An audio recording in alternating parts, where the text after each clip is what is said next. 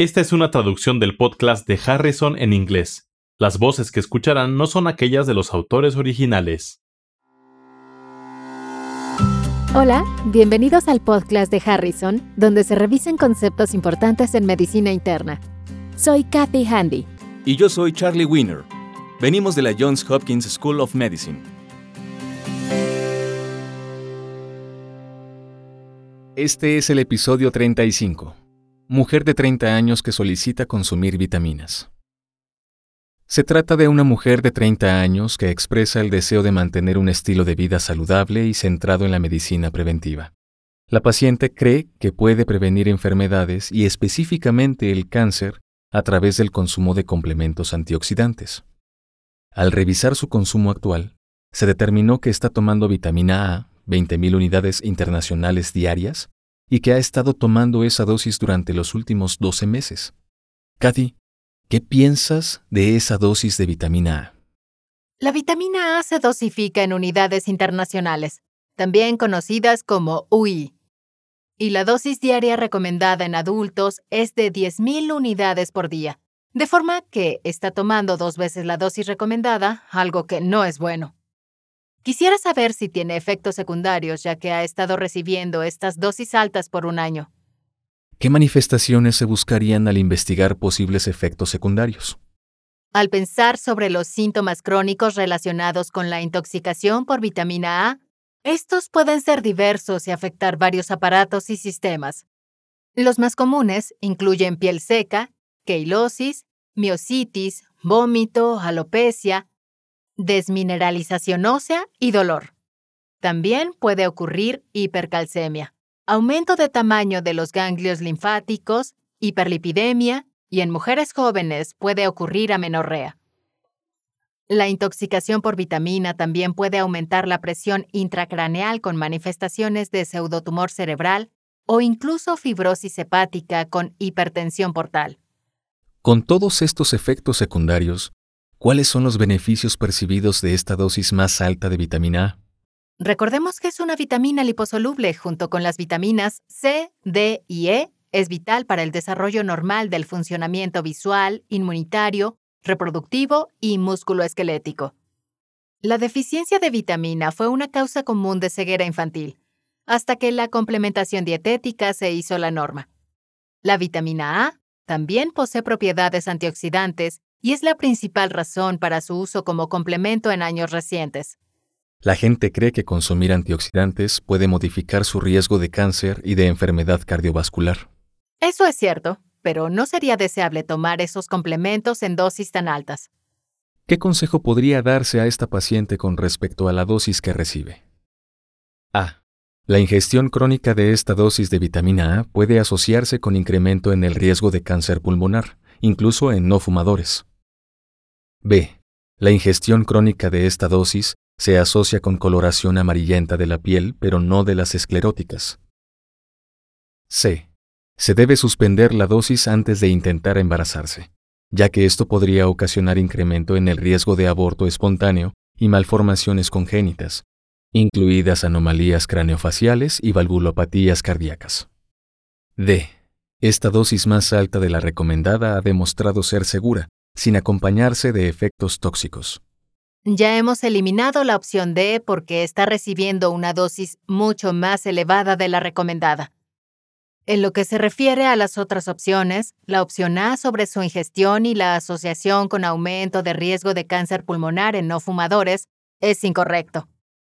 Hay datos contradictorios en los estudios observacionales que sugieren beneficios en estudios clínicos, pero dos estudios clínicos prospectivos grandes a largo plazo de beta-caroteno y vitamina A valoraron específicamente la incidencia de cáncer pulmonar.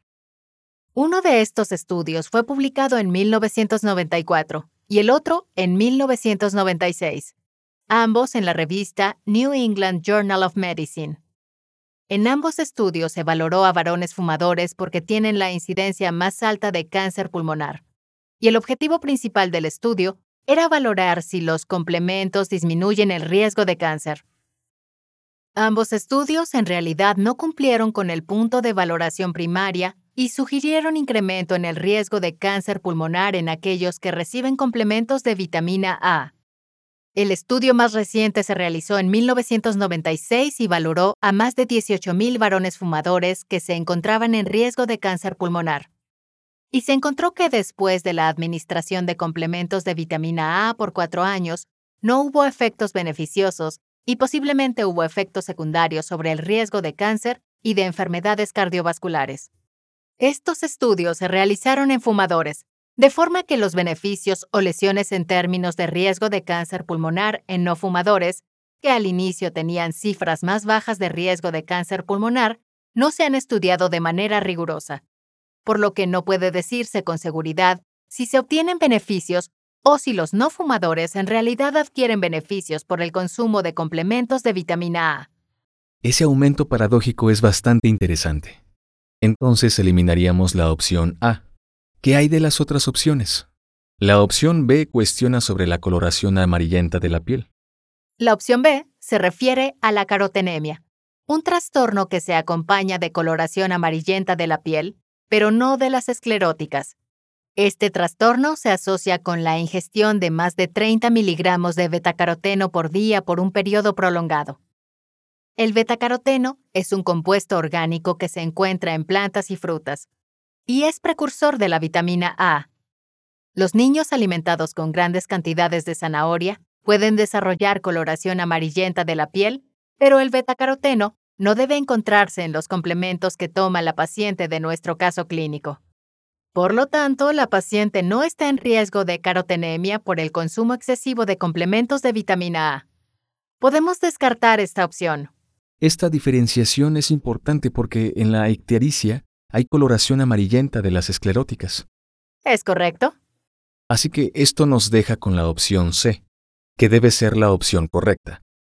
Hablemos de embarazo y vitamina A. Sí, la opción C es la correcta. El exceso de vitamina A durante el embarazo puede ocasionar aborto espontáneo y malformaciones congénitas, incluidas anomalías craneofaciales y valvulopatías cardíacas. Así que es importante que se aconseje a las mujeres embarazadas que no tomen dosis excesivas de vitamina A, ¿verdad? Es correcto. La dosis más alta recomendada en adultos es de 10.000 unidades por día y la mayor parte de las vitaminas prenatales tienen alrededor de 2.000 unidades, que es lo que suele prescribirse a una mujer embarazada, y se deben evitar cantidades más altas en los pacientes. Antes de terminar, quisiera mencionar que los exploradores del Ártico que ingerían hígado de oso polar desarrollaban intoxicación por vitamina A, y algunos de ellos en realidad fallecieron. Más tarde se encontró que el hígado del oso polar tiene abundantes cantidades de vitamina A por razones que no comprendemos. Los nativos que cazan osos polares y consumen su carne evitan el hígado porque es tóxico. La intoxicación aguda por vitamina A se manifiesta por incremento de la presión intracraneal, diplopía, vértigo, convulsiones y puede ocurrir la muerte. Me mantendré alejada del hígado de oso polar. El punto relevante de este caso es que la administración de dosis altas de complementos de vitaminas no ha mostrado beneficios clínicos y pueden asociarse con efectos tóxicos. La toxicidad es más preocupante en mujeres embarazadas, que pueden incluir el desarrollo de aborto espontáneo, malformaciones congénitas fetales, incluidas anomalías craneofaciales y valvulopatías cardíacas.